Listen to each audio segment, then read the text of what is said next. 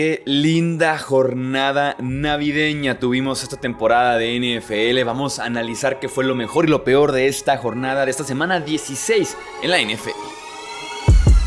Hablemos de fútbol. Hablemos de fútbol. Noticias, análisis, opinión y debate de la NFL con el estilo de Hablemos de fútbol.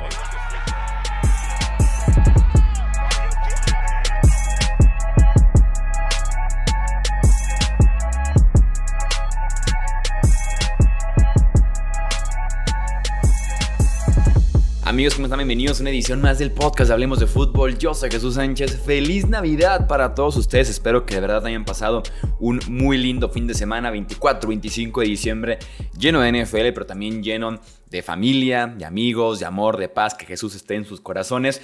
Y qué semana tan linda tuvimos de NFL. Tenemos que hablar de lo mejor y lo peor, porque de verdad que tenemos muchísimo de qué platicar en esta semana 16 tenemos que arrancar con lo que fue lo mejor de este sábado, domingo y lunes navideño de NFL, los Baltimore Ravens van a San Francisco y le pasan por encima al que aquí decíamos el mejor equipo de la NFL. ¿Quién detiene a San Francisco? ¿Quién puede parar a estos 49ers? Pues los Baltimore Ravens. Y no solo eso, sino Baltimore Ravens de visita, jugando en el Levi's Stadium. Los Ravens tuvieron cinco robos de balón en contra de la ofensiva de San Francisco, que era la imparable. Cinco robos de balón, fueron cinco intercepciones, cuatro de ellas a Brock Purdy, quien ni siquiera termina el encuentro. Estuvieron encima de Purdy y después encima de Darnold todo, pero todo el partido. Presionaron a Brock Purdy en el 46% de los dropbacks que tuvo, mientras que presionaron a, Sam Darnold en el 64% de los dropbacks que tuvo. Entonces, la presión fue parte clave de esta defensiva de Baltimore. También clave, Kyle Hamilton, quien tuvo dos intercepciones, lástima que sale lesionado de la rodilla, veremos qué tan grave es, pero se confirma como uno de los mejores jugadores jóvenes defensivos de esta NFL. El esfuerzo, la combinación de físico con talento, con habilidad, eh, es prácticamente un safety muy completo Kyle Hamilton que te puede jugar de todo un poco y tuvo un gran partido este lunes por la noche en Santa Clara. También gran partido de Marlon Humphrey, esquinero de los Ravens, de Yadeva Clowney, que está teniendo un segundo, tercer, cuarto aire, quién sabe cuál aire en Baltimore. Patrick Quinn incluso, todos encima del coreback, todos encima del ovoide haciendo el tacleo oportuno, que es lo que se requiere en contra de este ataque tan peligroso de San Francisco. Eh, tenemos que también mencionar a Lamar Jackson, a la parte ofensiva, ¿no? Porque no dejan de hacer más de 30 puntos en este partido en contra de la que era la segunda mejor defensiva de la NFL en puntos permitidos. Para Lamar fueron más de 250 yardas, dos pases de touchdown, casi 50 yardas también corriendo. Y tiene a los Ravens con récord de 12 y 3 en la cima y como mejor equipo de la conferencia americana sin lugar a dudas. Me encanta el partido de Lamar porque estuvo generando mucho eh, fuera de la estructura de la jugada, o lo que se conoce como la segunda o tercera reacción de la jugada, escapando de la presión, alargando las jugadas y generando fuera de la estructura, fuera de la jugada original, o sea, improvisando la conexión que tiene con sus wide receivers de una sola mirada, hacerles una seña y que regresen a él, que extiendan también ellos su ruta. Entonces, generó mucho justamente eh, eh, después de la jugada original. Gran ventaja también que pudo escapar de la presión que tuvo eh, San Francisco en esa bolsa de protección, que estuvo constantemente llegando desde el interior, en el exterior también ya. Nick Bosa, también Chase Young. Entonces, a pesar de esa presión, la Jackson pudo generar eh, sus propias jugadas y poder justamente vacunar a esta segunda mejor defensiva de la NFL. Partido muy completo por parte del core de los Ravens y también de sus eh, wide receivers, tight ends y running backs que tal vez no tienen el gran, gran nombre, que bueno, sí, Flowers está haciendo justamente un nombre en la NFL, el wide receiver novato, pero sin tener el gran, gran nombre, todos están contribuyendo de forma muy importante. Y aquí la pregunta que yo les hago es, si consideramos a San Francisco el mejor equipo de la NFL y que el imparable y demás, si va alguien a su casa y les gana de forma contundente, decimos entonces ahora que Baltimore es el mejor equipo de la NFL. Siguiente ganador, eh, Joe Flacco y Amari Cooper ganadores en ese ataque de los Cleveland Browns. Fueron 11 pases completos, 11 recepciones para Amari Cooper, 265 yardas, nuevo récord de franquicia de los Cleveland Browns y dos touchdowns. Pensar que los Cowboys regalaron a Amari Cooper a Cleveland. No me explico todavía cómo es que es posible ese intercambio muy positivo claramente para Cleveland. El tomar a Amari Cooper, decir todavía tiene bastante por ofrecer como voy a recibir uno en la NFL y que esa conexión con Flaco ha sido especial básicamente desde que llegó Flaco a, Cleveland. Flaco no es perfecto, ha, tenido sus momentos incluso en este mismo partido con intercepciones, eh, capturas y demás, pero tomando en cuenta que hace un mes estaba sentado como nosotros en su sillón viendo los domingos de NFL, ha sido brutal la forma en la que ha llegado a jugar. Se ha movido bien en la bolsa, a pesar de que es una estatua básicamente, trabajando cada zona del campo, ha estirado muy bien, sin duda alguna, con retos verticales. Eh, insisto, sobre todo para alguien que estaba sentado en su casa, cómo ha llegado a jugar. Eh, yo sigo creyendo que Damar Hamlin, por el simple hecho de estar con vida en un roster de NFL y jugando snaps, aunque sean pocos, pero jugando algunos snaps con los Bills, es el regreso del año. Pero si no tuviéramos a Damar Hamlin, creo que Joe Flaco está para recibir votos y llevarse ese premio en caso de que no quisieran premiar ese regreso de Damar Hamlin. Flaco es una gran opción, a pesar que jugó solamente unos cuantos partidos al final del año. Ha sido un nivel muy bueno, ha sido una gran historia. ¿Quién diría que en pleno 2023, casi 2024, Joe Flaco esté haciendo ese tipo de jugadas en la NFL.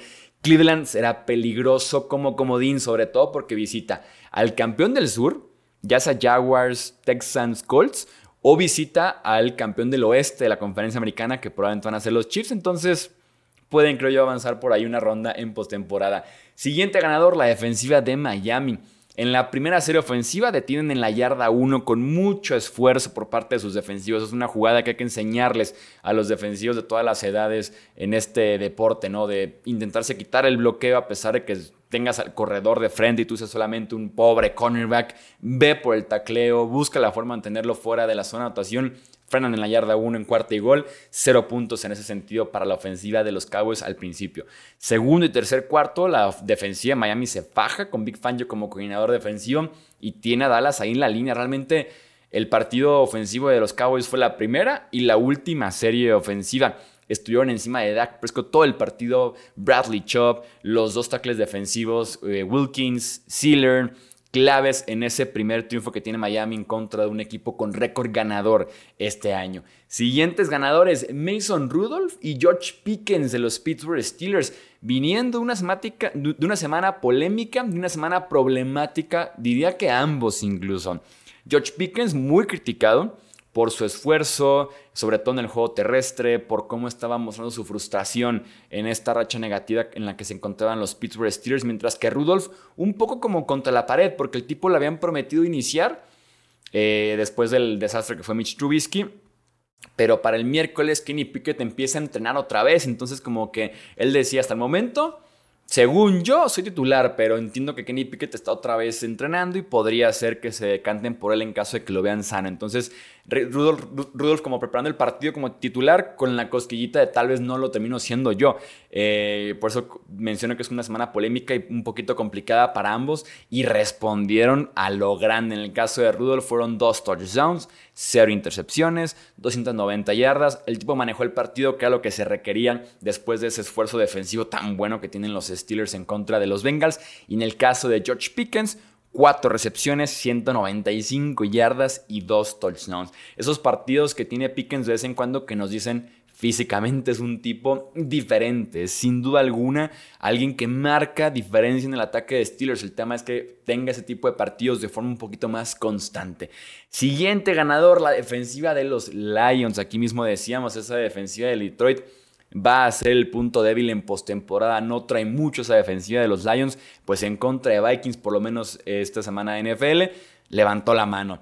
Cuatro intercepciones a Nick Mullens, cuatro capturas de quarterback. Ellos cierran justamente el encuentro eh, con una intercepción. Es el mejor partido que han dado en un muy buen rato a la defensiva de los Lions. Eh, primer título divisional de Detroit desde 1993. En ese momento ni siquiera estaban en el norte de la NFC, estaban en el NFC Central antes de que hubiera un reacomodo de las divisiones a inicios del siglo XXI. 30 años, ni siquiera yo estaba vivo, ni siquiera estaba en los planes de mis padres cuando Detroit fue última vez campeón de la división. Felicidades a los fans de los Lions. Personalmente no conozco a ninguno, pero si hay por ahí seguidores de los Lions, aquí no hablemos de fútbol, felicidades por el título adicional, ojalá ganen por ahí un partido de playoffs. Siguiente ganador, Baker Mayfield, 26 de 35, casi 300 yardas, dos touchdowns, triunfo aplastante, cuarto consecutivo, por cierto, de Buccaneers ante los Jaguars. Ganan la siguiente semana en contra de Saints y esa división es suya. Qué buena remontada se, se mandó Tampa Bay en este último mes de temporada de ser tercero en esa división a estar en primer lugar a punto de ganar justamente el grupo. Creo yo que Baker ya hizo lo suficiente para ser titular el siguiente año con Buccaneers. Firmó un contrato en el que apostó por él mismo apenas una temporada por 4 millones de dólares con otros 4.5 millones disponibles en incentivos. Está logrando algunos incentivos ya, faltan todavía varios porque son colectivos también, no solamente en la parte individual, sino también colectivos. Y creo yo, insisto, que se está ganando ya su puesto para que Tampa Bay diga, no sé si muy a futuro, pero por lo menos el próximo año Baker debe ser titular aquí, reforzar el equipo, mantener ese staff de cocheo, sobre todo ese staff de cocheo ofensivo que ha jugado muy bien, que ha entrenado bastante bien y mantenerlo para que podamos seguir con este éxito que ha mostrado la ofensiva este año. Otros dos touchdowns de Mike Evans. Es su partido número 20 con múltiples touchdowns de su carrera. Hall of Famer. Escríbanlo en la frente de Mike Evans sin lugar a dudas. Y bien por el panadero que está teniendo una muy buena rachita de partidos y que van a recibir un partido de playoffs en casa. Siguiente ganador, Antonio Pierce y esta defensiva de los Raiders de Las Vegas apenas permiten hace 15 días 3 puntos en contra de los Vikings. Después hacen dos touchdowns en contra de los Chargers a la defensiva y ahora otros dos touchdowns defensivos en contra de los Kansas City Chiefs. En el primer cuarto tenían menos 18 yardas ofensivas estos Chiefs de Kansas City. Los Raiders son el primer equipo desde el 2012 con semanas consecutivas de múltiples touchdowns defensivos. Antonio Pierce está haciendo un caso para quedarse como head coach de estos Raiders para la próxima temporada. Siguiente ganador, Bryce Young.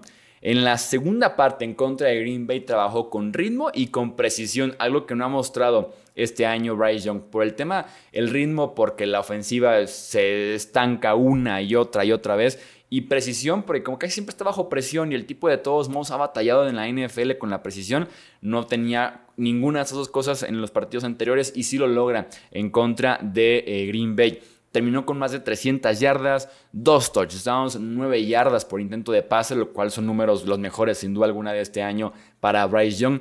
Llevan 8 semanas consecutivas con 18 puntos o menos y tienen 30 en contra de Green Bay. Siguiente ganador, Robert Sale, el head coach de los Jets.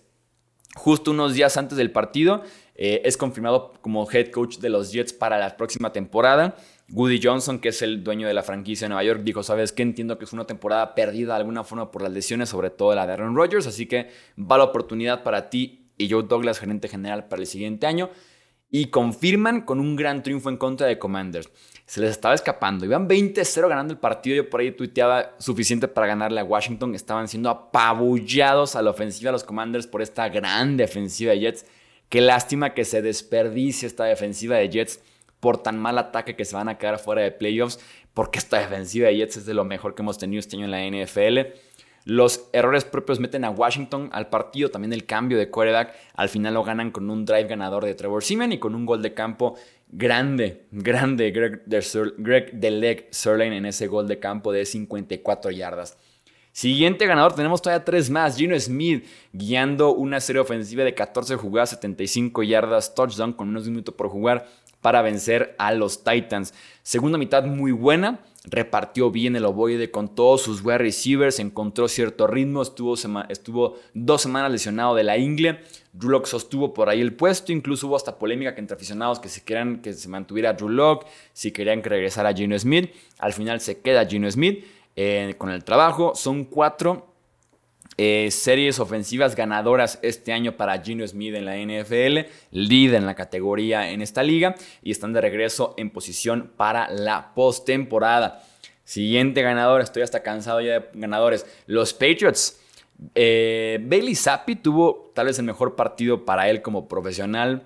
Casi 300 yardas, dos touchdowns. No debería ser ni considerado para ser quarterback el siguiente año en Inglaterra titular, pero sí debería ser muy consolidado ya como quarterback suplente y eso tiene mucho valor en la NFL de hoy en día que hemos tenido 59 quarterbacks diferentes que han iniciado un partido esta temporada. Entonces, eh, consolidado como suplente de alto rango, se podría decir Bailey Zappi después de este buen partido.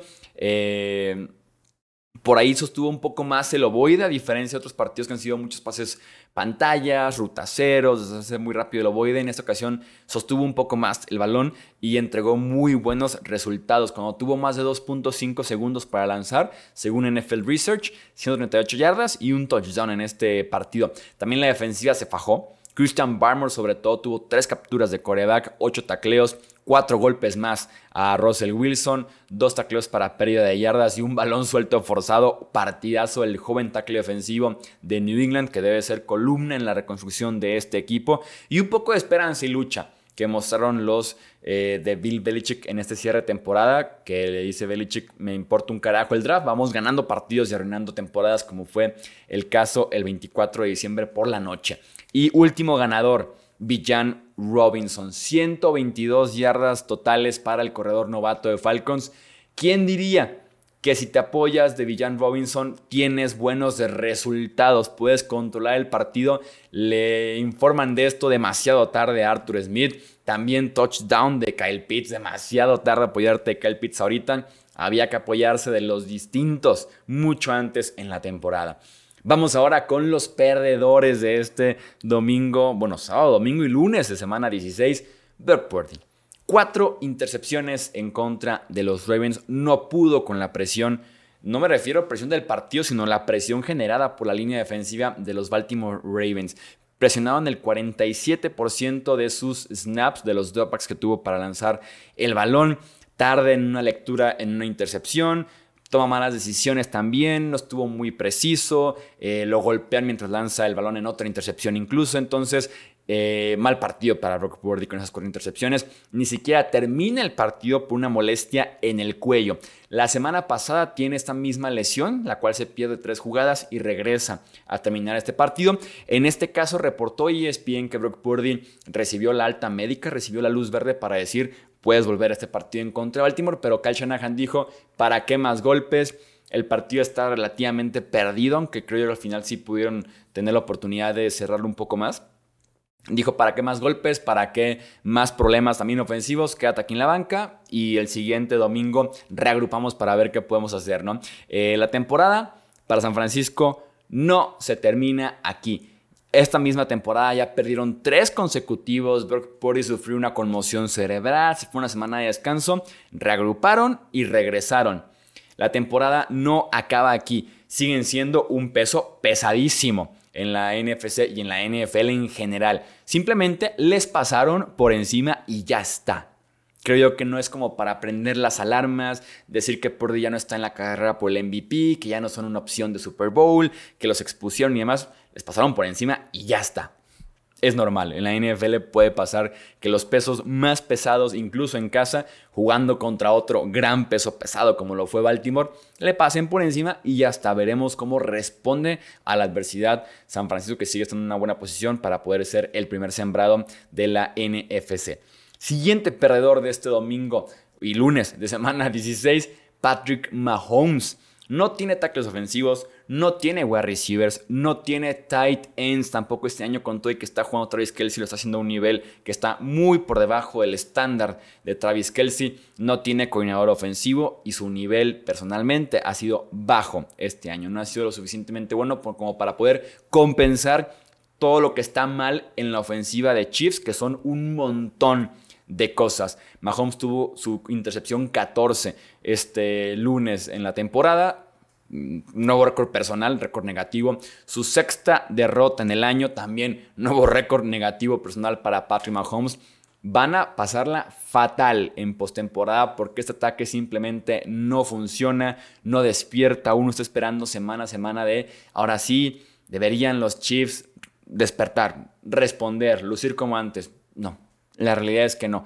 Estos son los Chiefs que tendremos este año, es momento de aceptarlo, y van a quedar eliminados en postemporada muy rápido probablemente. Siguiente perdedor y que me parece los perdedores más grandes que hemos tenido este, esta semana de NFL y la temporada en general, Trevor Lawrence.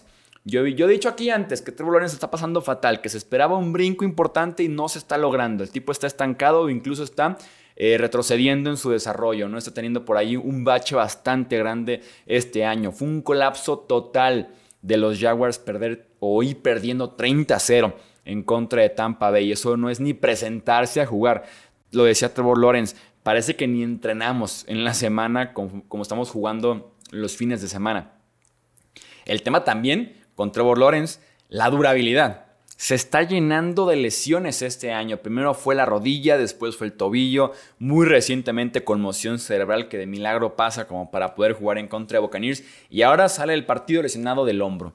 Entonces no luce para nada, nada bien este año de NFL para Trevor Lawrence y otro equipo que va a pasar a postemporada tal vez porque en ese sur de la AFC nadie lo quiere ganar. Llegaron a la semana empatados en el liderato, pierde Colts, Pierde Texans, pierde Jaguars, están por ahí empatados todavía. Lawrence perdió tres balones en este partido en contra de Tampa Bay y veremos eh, a la primera de playoffs si los despachan estos Jaguars si es que llegan a avanzar a postemporada. Siguientes perdedores, los Cowboys como visitantes. 3 y 5 es el récord de Cowboys jugando fuera del ATT Stadium. Un problemón en contra de Dolphins, la línea ofensiva. El tackle izquierdo sin Tyrone Smith estuvo perdidísimo. Y también el interior de la línea ofensiva batalló mucho con tackles defensivos de los Miami Dolphins. Eh, CD Lamb apareció en el primer cuarto y en el último. Y en general la ofensiva, ¿no? Solamente tuvieron la primera y la última buena, buena, buena serie ofensiva estos Cowboys ese Inter se les perdieron unas oportunidades gigantescas, sin duda alguna. Van a pasar a playoff probablemente de comodines y tendrán que visitar en primera y en segunda ronda de postemporada. Eh, probablemente al ganador que tengamos del sur o del eh, norte de la NFC o incluso hasta Filadelfia lo podrán visitar. Creo yo que va a ser o el norte o el sur. Y en la segunda ronda volver a visitar. Entonces va a estar muy complicado que Cowboys, no, si no mejora, eh, jugando fuera de casa con dos partidos de playoffs justamente fuera de Dallas, va a estar complicado que puedan justamente dar por ahí la sorpresa en estos playoffs.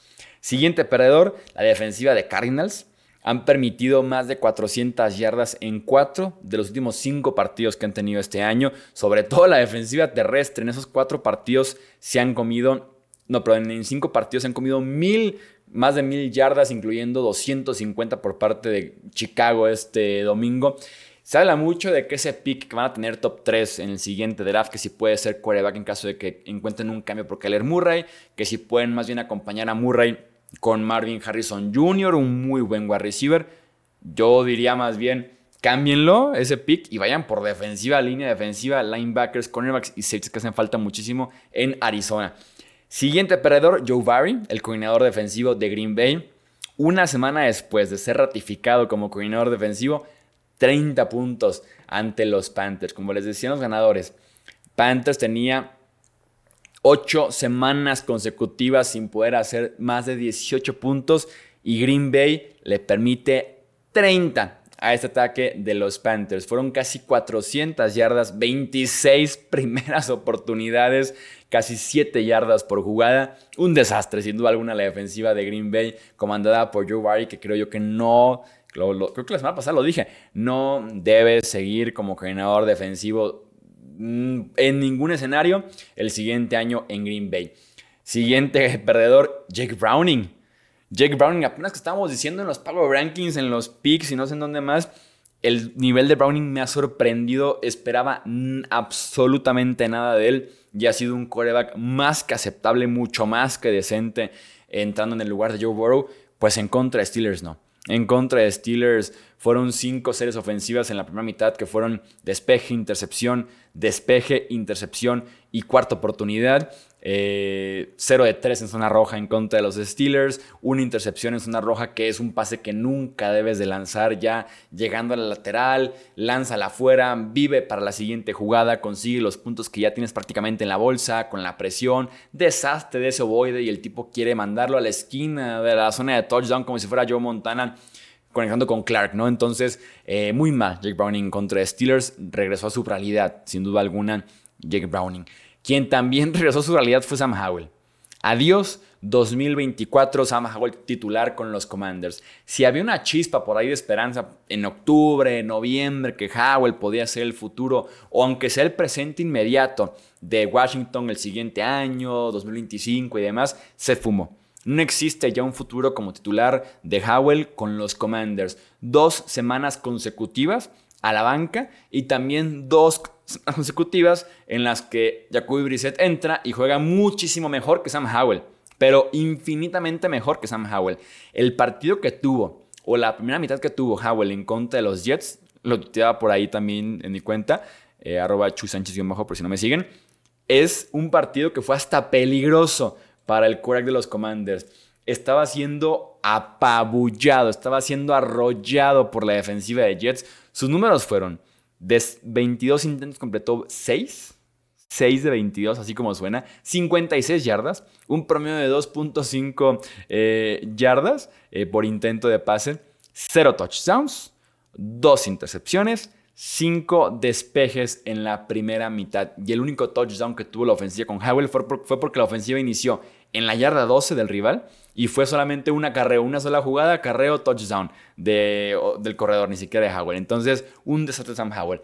Al igual que, eh, hablando de quarterbacks que, que regresan a su realidad, Tommy DeVito, el quarterback de los gigantes de Nueva York. Apenas 101 yardas como ofensiva en la primera mitad con DeVito como quarterback en contra de Filadelfia. La semana pasada también fue inoperante y Giants dice, ¿sabes qué? A la banca Tommy DeVito, que venga Tyrod Taylor y jugó bastante mejor Tyrod Taylor que DeVito. Por lo menos tuvo un pase bueno, que fue el touchdown largo de Darius Slayton, que con eso sin duda alguna supera lo que ha logrado DeVito en las últimas dos semanas. Y yo los invito como reflexión en el caso de, por ejemplo, de este quarterback eh, americano o italiano. Eh, por ahí en directos, en podcast, en Twitter y demás, así como en plan, Chuy, ¿crees que ya hizo lo suficiente como para desbancar a Daniel Jones el siguiente año? Yo les decía, la verdad es que ha jugado que tres partidos aceptables. No son como tan de pistola rápida, no son como tan de rápido el gatillo los equipos de la NFL como para ese tipo de decisiones de que, uff, ya Daniel Jones no más y DeVito. La realidad es que no.